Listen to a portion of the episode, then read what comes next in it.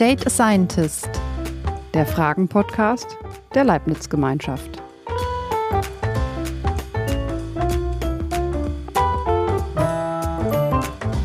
Hallo und herzlich willkommen bei Date a Scientist. Ich bin Marlene Sommer und stelle euch gleich unsere heutige Fragenstellerin und unseren Leibniz-Experten vor. Ich lade euch ein, mit mir Ihrem Gespräch zu lauschen. Data Scientist ist der Fragen-Podcast der Leibniz-Gemeinschaft. In einem etwa 30-minütigen Vier-Augen-Gespräch können die Teilnehmenden all ihre Fragen zu ihrem Lieblingsthema stellen. Und unsere Leibniz-WissenschaftlerInnen beantworten sie. Egal, ob es um Insektenschutz oder die Geschichte der Männlichkeit geht. Denn in der Leibniz-Gemeinschaft forschen wir vernetzt und zwar über alles, was uns Menschen betrifft. In unserem Podcast Data Scientist habt ihr liebe ZuhörerInnen, die Möglichkeit, bei unserem Matchmaking dabei zu sein. Und ihr könnt auch mitmachen und eure Fragen an die Wissenschaft stellen. Wie das geht, verrate ich euch am Ende dieser Folge. In der geht es heute um die Frage, wie man Forschung allgemein verständlich erklärt und Forschungsergebnisse so zusammenfasst, dass sie alle verstehen. Durch die in wissenschaftlichen Publikationen verwendete Fachsprache und anspruchsvolle Methodik sind wissenschaftliche Erkenntnisse für viele Menschen nicht wirklich zugänglich. Vielleicht könnten einfache Kurzzusammenfassungen für die interessierte Öffentlichkeit eine zugängliche und hochwertige Informationsgrundlage sein. Doch wie lässt sich komplexe Forschung in Alltagssprache ausdrücken? Das fragt sich auch unser heutiger Gast. Hallo Angela Böhm. Hallo. Die Katzenliebhaberin und Kleingärtnerin arbeitet als Referentin für Karriereentwicklung an der Technischen Universität Dresden. Sie berät dort den wissenschaftlichen Nachwuchs zu Karrierechancen. Klartext spricht sie selbst gern. Aber wie lassen sich Sprache und Wissenschaft bestmöglich vereinen, damit für alle verständlich wird, was Fakt ist? Angela hat sich an uns gewandt und wir haben genau den richtigen Leibniz-Experten gefunden, der hoffentlich gleich all Ihre Fragen beantworten kann. Hallo Marc Jonas. Hallo, guten Tag. Marc ist im Rahmen des Projekts Plan Psi als wissenschaftlicher Mitarbeiter am Leibniz-Institut für Psychologie in Trier tätig. Im Projekt beschäftigt er sich vor allem damit, wie psychologische Forschung in allgemeinverständliche Sprache zusammengefasst werden kann.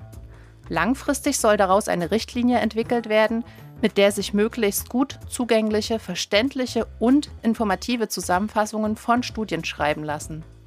Außerdem arbeitet unser Leibniz-Experte in seiner Doktorarbeit an der Frage, ob Leserinnen, Wissenschaftlerinnen vor allem vertrauen, wenn eine Zusammenfassung einfach geschrieben ist. Oder vor allem dann, wenn sie besonders wissenschaftlich wirkt Jetzt möchte ich gerne als erstes fragen, hast du dazu schon eine erste Antwort für uns, lieber Marc? Ja, es ist so, dass ich jetzt vor kurzem eine erste Online-Studie zu dem Thema durchführen konnte.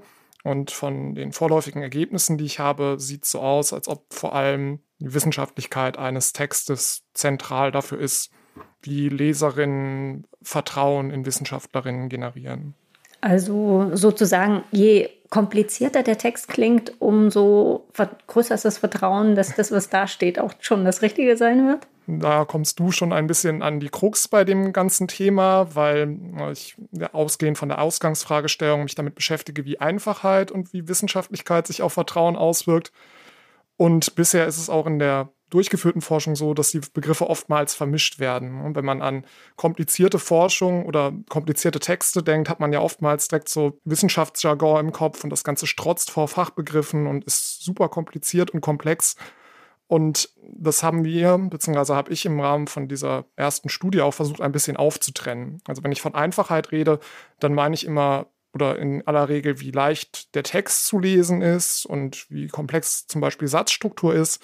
Wenn ich von Wissenschaftlichkeit rede, dann meine ich eher solche Textmerkmale, wie ich sie mit wissenschaftlichem Diskurs verbinden würde. Also sowas wie ähm, Quellenangaben oder Referenzen, die direkt im Text verwendet werden, ein sprachlich neutraler Ton oder dass genau Methoden genannt werden. Zum Beispiel nicht so etwas wie, wir haben die Auswirkung von Stress mit einem Stresshormon untersucht, sondern dass gesagt wird, wir haben die Auswirkungen von Stress über das Stresshormon Cortisol im Speichel untersucht. Also dass genauer geschildert wird, welche Methodiken verwendet werden. Okay. Genau, und das sind so grob die beiden Richtungen.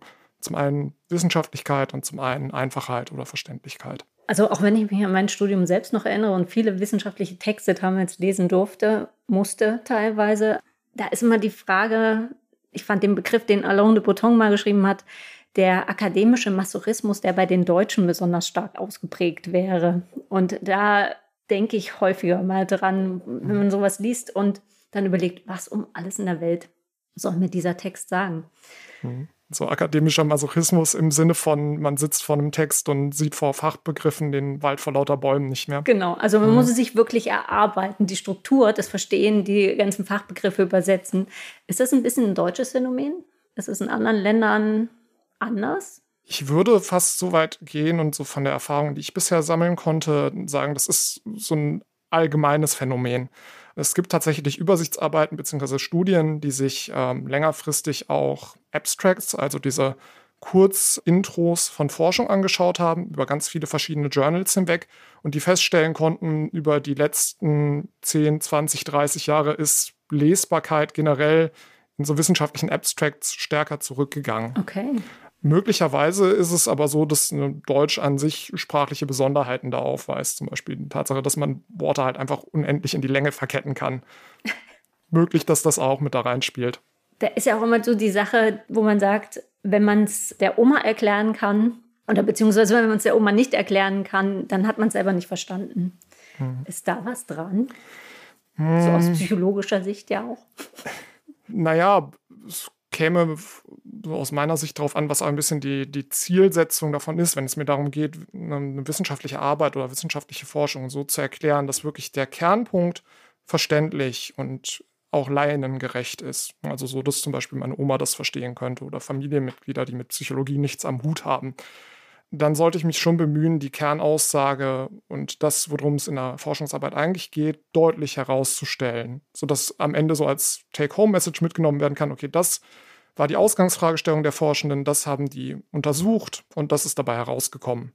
Aber letztlich ist es halt auch so ein bisschen zielgruppenabhängig. Also die Zielgruppe ist ja so ein bisschen, das den Laien verständlich zu machen. Ne? Also mhm. alles klar, wie erkläre ich das? Äh, also wenn ich so eine wissenschaftliche, psychologische Studie lesen kann, dass ich das auch verstehe. Und die andere Sache ist, wo man ja vielleicht, was man manchmal an Gesprächen so merkt, je einfacher so eine Studie oder eine wissenschaftliche Erkenntnis zusammengefasst wird und auch zusammengekürzt, besteht da nicht auch manchmal die Gefahr, dass man das so sehr verkürzt, dass sozusagen nur die Illusion des Verstehens beim Leser entsteht, dass man denkt, okay, jetzt habe ich's. Aber eigentlich ist es ja doch wesentlich komplexer meistens. Genau um darauf zu antworten, das ist genau das, wo ich auch in meiner DIS-Studie mit Einfachheit draufgehe, beziehungsweise worauf sich diese Einfachheit bezieht. Es gibt nämlich tatsächlich auch in der psychologischen Forschung Studien, die nachweislich gefunden haben, wenn so eine Übersichtsarbeit einfacher geschrieben ist, ne, also lesbarer für Leserinnen, dann ist es so, dass ich die Befunde, die bei dieser Studie rauskommen, zum einen für glaubwürdiger halte, und zum anderen, dass ich auch dazu neige, zu sagen, okay, diese Befunde verstehe ich selber und das, da ist mir die Informationsgrundlage ausreichend, ohne nochmal zusätzliche Informationen einzuholen. Also zum Beispiel eine Wissenschaftlerin zu fragen oder zu konsultieren. Aber ähm, es gibt diesen Hintergrund, dass es einfach dann populärwissenschaftlich dargestellt wird und dass gerade so dieses Gefühl dadurch entsteht, okay, ich verstehe die Informationen. Das ist ein einfaches Thema. Da reichen meine eigenen Fachkenntnisse auch, um das zu beurteilen. Das kann natürlich wenn das eine sehr komplexe Fragestellung ist, trotzdem problematisch werden. Vielleicht, wenn man einfach Zusammenhänge übersieht. Wird man dann noch unkritischer tatsächlich? Also hinterfragt weniger? Naja, es ließe sich davon ausgehen, wenn man jetzt diese Studien wieder als Beispiel nimmt und sagt, okay, danach hatten Leserinnen ein höheres Gefühl von Vertrauen, Glaubwürdigkeit, was die äh, Kernergebnisse der Übersichtsarbeit angeht oder einer, einer Forschungsarbeit angeht und auch gleichzeitig weniger das Bedürfnis, Expertinnen zu konsultieren, dann lässt man das vielleicht einfach eher so stehen und beschäftigt sich nicht noch weiter mit weiterführenden Quellen. Die Erklärung, die man im ersten Augenblick erhalten hat, dafür ist ja gut genug bzw. ausreichend. Wenn es jetzt um Vertrauen in die Wissenschaft geht und die Texte auch so zu formulieren und zu verfassen, dass man das nachvollziehen kann, dass man vielleicht im Idealfall sogar Lust hätte, sich weiter mit dem Thema auseinanderzusetzen. Bei Vertrauen in die Wissenschaft muss man ja sagen, in den letzten Jahren durch, sagen wir mal, eine, einige Verfehlungen, die es da so gab, ist ja ein bisschen gesunken. Corona hat ja jetzt wieder ein bisschen dafür gesorgt, dass das Vertrauen wieder ein bisschen mehr steigt. Was kann man als Wissenschaftler tatsächlich aktiv machen, schreiben, tun, sagen, kommunizieren, dass das Vertrauen steigt? Was wären da so Top 3.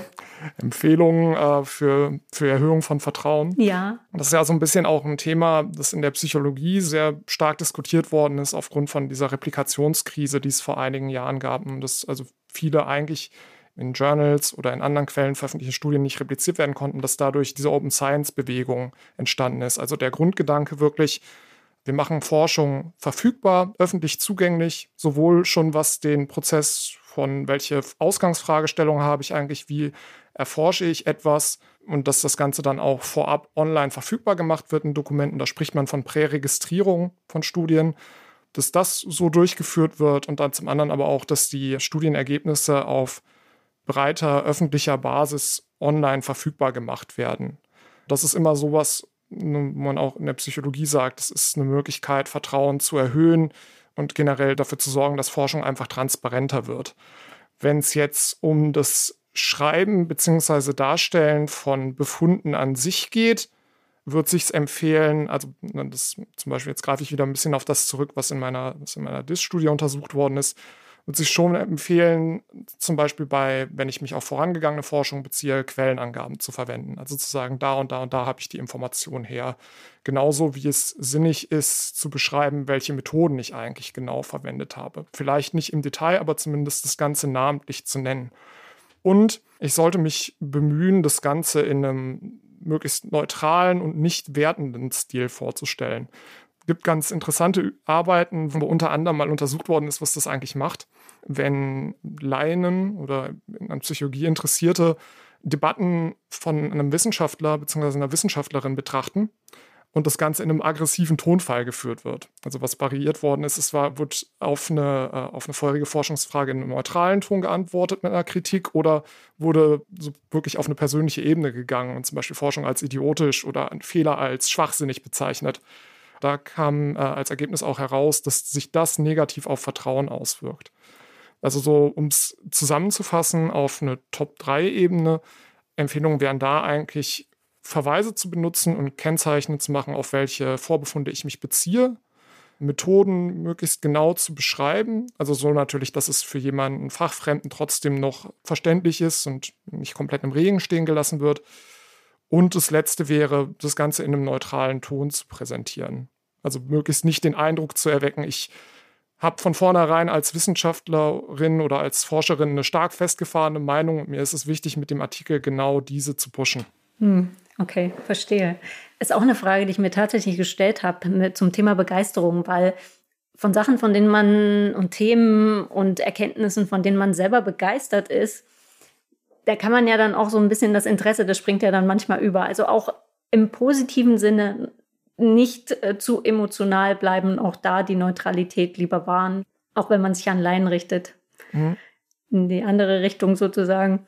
Das ist ja so das sprachliche Merkmal von diesem, von dem wissenschaftlichen Jargon, den wir haben, ist ja generell immer diese, diese Neutralität. Ne? Das wird ja relativ hoch gehalten. Ich würde vermuten, es könnte ein Stück weit nochmal anders sein, wenn man ähm, zum Beispiel Online-Blogposts verfasst oder Twitter-Posts oder ähnliche Formate oder Wissenschaftsvideos zum Beispiel, immer so ein bisschen ausgerichtet auf welche Zielgruppe sich das bezieht. Aber ich würde da differenzieren zwischen Begeisterung für das Thema an sich und Begeisterung für die eigenen Ergebnisse. Also wenn ich jetzt zum Beispiel sage, diese diese äh, bahnbrechenden Erkenntnisse, die ich hier habe und diese tolle Studie, die ich durchgeführt habe, das wiederum würde in die Richtung von diesem schon sprachlich nicht mehr neutralen Formulieren gehen und eventuell könnte Leserin oder Leser da irgendwann zurecht sagen, Moment, das scheint mir jetzt schon ein bisschen sehr positiv. Ja, nee, also das ist ja dann schon fast wertend. Okay, wie würdest du sagen, kann man das am besten jetzt auch als, man promoviert, sitzt an seiner Doktorarbeit, man braucht Vorbilder. Ähm, wie lernt man das am besten? Also im Sinne von, wie lerne ich am einfachsten oder am, am effektivsten, möglichst auf eine sprachlich allgemeinverständliche Art und Weise zu kommunizieren. Ja. Hm. Zum einen kann es natürlich helfen, sich an bereits existierenden Materialien zu orientieren. Hm. Bei diesen Plain Language Summaries, also diesen sprachlich einfachen Kurzzusammenfassungen von Forschung, mit denen wir uns unter anderem auch im Projekt äh, beschäftigen, ist es so, die sind in der Psychologie noch nicht so gang und gäbe, aber wo es zum Beispiel häufig verwendet wird, ist in biomedizinischer Forschung. Mit dem Hintergrund, dass äh, da Studienergebnisse ja besonders relevant für Gesundheitsentscheidungen sind und dass es wichtig ist, dass ich auch als jemand Fachfremdes verstehen kann und auf einen Blick zum Beispiel sehe, okay, eine medizinische Intervention oder eine Therapie, die vorgeschlagen wird, was hat die gebracht und war die wirksam. Und die sind sehr strukturiert aufgebaut, diese Kurzzusammenfassung zum Beispiel von Cochrane. Daran könnte man sich orientieren.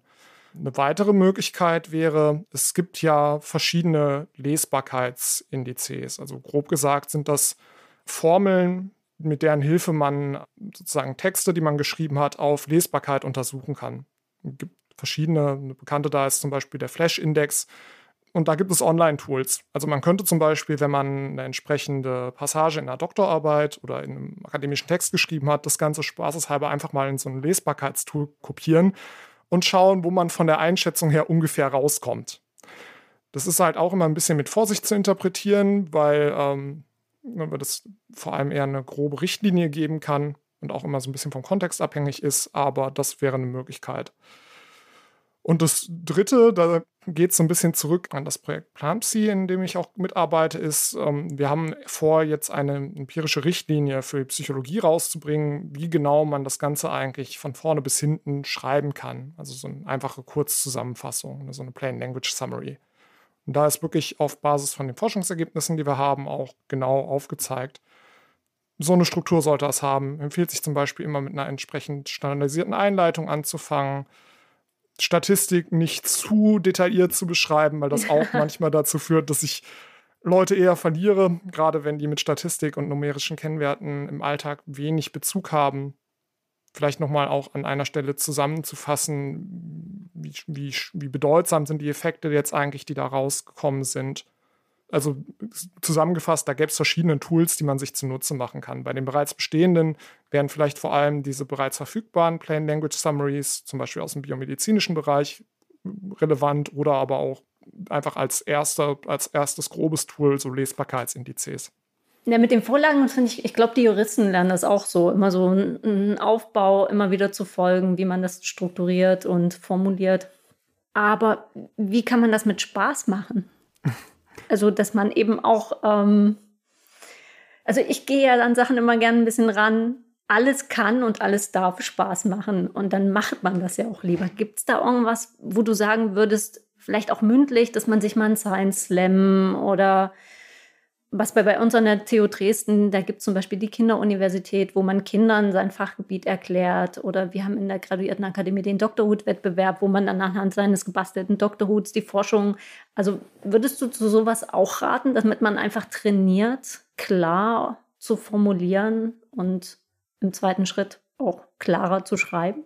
Da muss ich jetzt so ein bisschen differenzieren, weil ähm, ich ehrlich gesagt noch nicht genau also über den Forschungsstand, wie das zum Beispiel ist mit so Gamification, also mit spielerischem Lernen dabei, um, plain, äh, um, um, uh, um verständlicher zu schreiben. Da fehlt mir im Moment noch die Übersicht. Das ist auch dem geschuldet, und das ist zum Beispiel jetzt aus der Psychologie, wo ich herkomme, das Ganze noch eine relativ junge Entwicklung ist. Also diese Tendenz, da Plain Language zu, äh, Summaries zu schreiben und vor allem auch eine Richtlinie dafür auszuarbeiten, gibt es noch nicht so lange. Ich bin aber, also das ist jetzt so rein vom, vom subjektiven Gefühl her und von dem, was wir im Projekt gemacht haben. Zum einen ist es halt so, je öfter man sich mit dieser sprachlich einfachen Zusammenfassung auseinandersetzt und auch gezielt in dem Stil schreibt, desto leichter gefühlt geht einem das von der Hand. So kann ich mir schon vorstellen, dass es da einen Übungseffekt gibt. Und das andere wäre, vielleicht auch nochmal mit Blick darauf relevant, dass ich das ja dann mal außerhalb meiner wissenschaftlichen Bubble präsentiere. Ja. Genau, also ich wäre zum Beispiel bei mir dann so, ich würde nicht rein in einem Psychologiebereich bleiben, wo ich mich darauf verlassen kann, okay, alle anderen wissen immer, was ich mit bestimmten Fachtermini meine oder haben generell ein Konzept davon im Kopf, wie eine Studie aufgebaut ist, sondern ich kann es im Rahmen von solchen Formaten, die du zum Beispiel geschildert hast, auch mal darüber hinaus präsentieren und habe die Möglichkeit, mir gerade für die Leute, für die ich ja allgemein verständlich schreibe, Feedback einzuholen. Also subjektiv hätte ich gesagt, das ist ein sinnvoller Ansatz. Schon. Also würdest du das auch selber mal machen? Hast du darüber schon mal nachgedacht? Also an solchen Formaten teilzunehmen. Mhm. Wir haben es unter anderem schon mal gemacht, dass äh, eine Kollegin und ich für ein äh, Online-Informationsformat einen kurzen Text geschrieben haben Oder ich zum Beispiel auch mal versucht habe, unseren Projekttext auf der Webseite in einfachere Sprache zu, äh, zu überführen. Wir haben jetzt demnächst für eine kommende Konferenz im September tatsächlich nochmal so einen Workshop geplant, wo wir es mit Experten im Feedback diskutieren wollen, also die Richtlinienversion, die wir bis jetzt haben. Ich könnte mir auch gut vorstellen, mal an einem ganz, an einem öffentlicheren Format teilzunehmen, was das angeht. Und ich denke, das ist eine sinnvolle Sache, halt einfach, damit Wissenschaft auch genau da ankommt, wo es drauf ankommt, nämlich nur bei den Leuten, deren Alltag sie betrifft, nicht nur im Elfenbeinturm bleibt. Ja, so wie heute im Grunde genommen ja schon. Ist ja schon genau das. Noch eine Frage, die ist jetzt auch mal ein bisschen persönlicher. Nicht ganz so schlimm, wie es klingt. Ähm, bei Klartext habe ich tatsächlich zuerst an diesen Wissenschaftspreis der Chira Stiftung gedacht, mhm. wo man ja einen Preis dafür bekommt, dass man seine Doktorarbeit extrem gut erklärt und präsentiert oder Studienpreis der Körperstiftung. Wie sieht's aus? Pläne bei so einem Wettbewerb am Ende mitzumachen?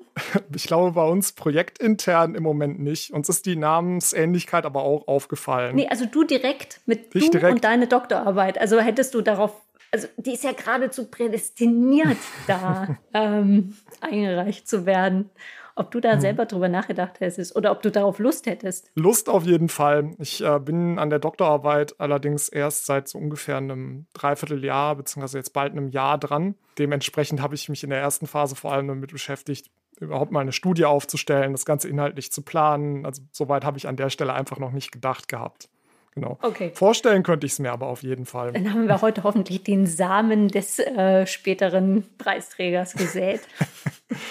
Ja, mal sehen, vielleicht. Mal sehen. Okay, ich, ich werde es weiterhin beobachten. Gerne. Also, was muss man machen, um mal andersrum zu reden? Was muss man machen, um das Vertrauen komplett zu verlieren? Also, um möglichst effektiv dafür zu sorgen, dass ähm, jemand meinen, meinen Text oder meine Befunde liest und sich denkt, was schreibt der denn da für einen Quatsch? Ja. Wissenschaftler sind alle gleich. genau. Ähm, wir haben ja schon so ein bisschen auch im, im Rahmen der Folge jetzt drüber gesprochen, ne, dass ja sowas wie Quellenangaben und wissenschaftlicher Ton wichtig sind. Wenn ich es jetzt wirklich ver verlieren wollen würde, würde ich es so machen, ich würde einen Text möglichst schwierig schreiben, also möglichst lange Sätze, Schachtelsätze, möglichst viel Fachtermini, ohne das Ganze an irgendeiner Stelle zu erklären. Ich würde versuchen, das Ganze noch nicht mal grob durch Absätze oder durch Bullet Points zu strukturieren, sondern so eine schöne Wall of Text zu schreiben. Ich würde ähm, darüber hinaus einen wertenden Ton an den Tag legen. Also so, dass ich vielleicht meine eigenen Forschungsbefunde sehr lobend herausstelle, auch gegenüber vorherigen Arbeiten wertend werde. Zum Beispiel, diese Fragestellung ist noch nicht untersucht worden und das wurde ja mal Zeit, dass sich jemand dem annimmt. Ich würde eventuell, also wenn es jetzt ein fiktiver Text ist, den ich schreiben würde, würde ich darauf hinweisen, dass ich Finanzierung oder Funding von irgendeiner Organisation habe, die ein wirtschaftliches Interesse daran hat oder die, die einen dubiosen Ruf hat. Ähm, das ist ja auch tatsächlich was, ne, wird im Rahmen von wissenschaftlichen Veröffentlichungen gemacht, dass darauf hingewiesen wird, ob bei ähm, Wissenschaftlerinnen Interessenkonflikt vorliegt. Und ich glaube, da auch immer noch gut Vertrauen zu verspielen, beziehungsweise Vertrauen zu senken ist, wenn ich sowas forsche, zu einem sehr eindeutigen Ergebnis komme mit Werten der Sprache und dann aus den Informationen, die es zusätzlich noch gibt, ersichtlich wird, ja, aber der bezieht auch gleichzeitig finanzielle Förderung von, keine Ahnung, zum Beispiel einem, einem Unternehmen für fossile Energie und, set, und setzt sich mit Klimawandel auseinander und schreibt dann, dass die Schlussfolgerungen gar nicht so greifen. Gut, ja, da hat man das Vertrauen, glaube ich, schnell verloren. Genau, also es ist immer so, ob ein Eigeninteresse dahinter steht auch. Und was vielleicht auch noch als, als Hin Hinweis relevant sein könnte, es wird immer ganz gerne in bestehender Forschung wird das so gemacht, wenn, äh, wenn Versuchspersonen solche Experimentaltexte vorgelegt werden, dass dann damit gearbeitet wird, also zum einen Informationen zur Finanzierung und zum anderen Informationen aus. Gab es schon mal irgendwas in der, in der Vita oder in dem, in dem Hintergrund dieser Forscherin, dieses Forschers, das darauf hinweist, dass er oder sie vielleicht zweifelhafte Forschungsmethoden anwendet. Hm. Also ist zum Beispiel schon mal eine Veröffentlichung von ihm oder ihr zurückgerufen worden oder haben Mitarbeitende oder Kolleginnen später gesagt, okay, wir haben die Vermutung, dass irgendwie Daten geschönt werden, äh, geschönt sein könnten.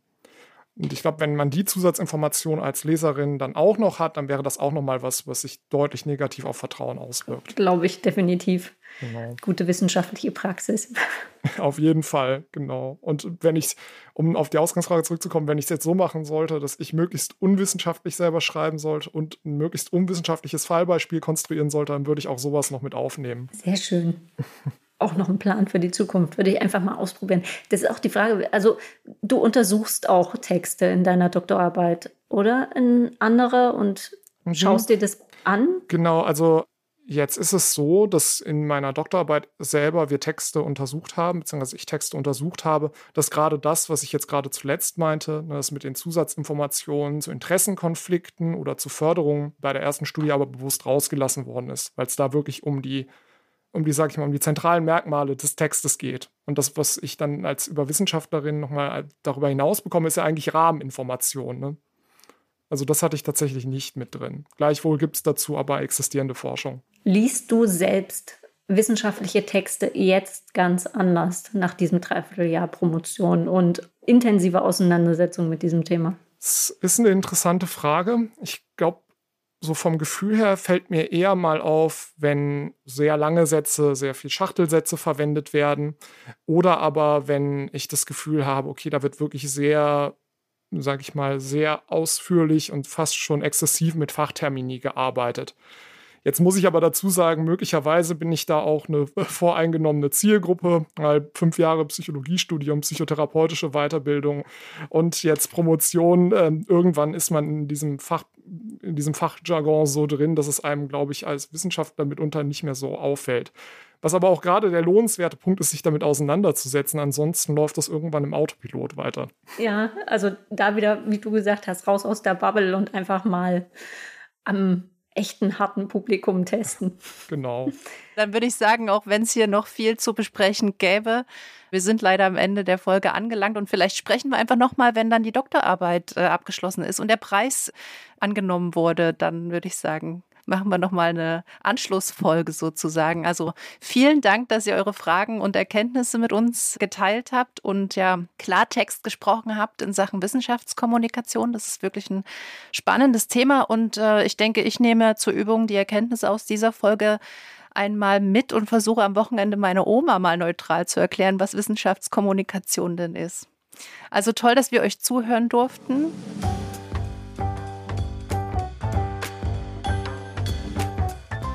Das war Update a Scientist. Unser Podcast erscheint alle zwei Wochen überall dort, wo es Podcasts gibt. Bis zum nächsten Mal. Empfehlt unseren Podcast gern weiter und abonniert ihn. Danke, dass ihr zugehört habt und weil wir natürlich auch von euch hören möchten, schickt uns eine E-Mail mit euren Gedanken zur Folge oder Anregungen zu unserem Format an dateascientist at leibniz-gemeinschaft.de. Dorthin könnt ihr auch schreiben, wenn ihr es selbst einmal mitmachen wollt. Schickt uns das Thema, das euch interessiert und eure Fragen und wir finden die passenden Leibniz-ExpertInnen dafür. Doch egal, was ihr tut, bleibt neugierig.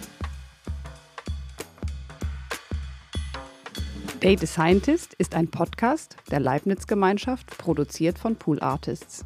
Redaktion Caroline Lodemann und Marleen Sommer. Weitere Informationen findet ihr unter www.leibniz-gemeinschaft.de slash datascientist.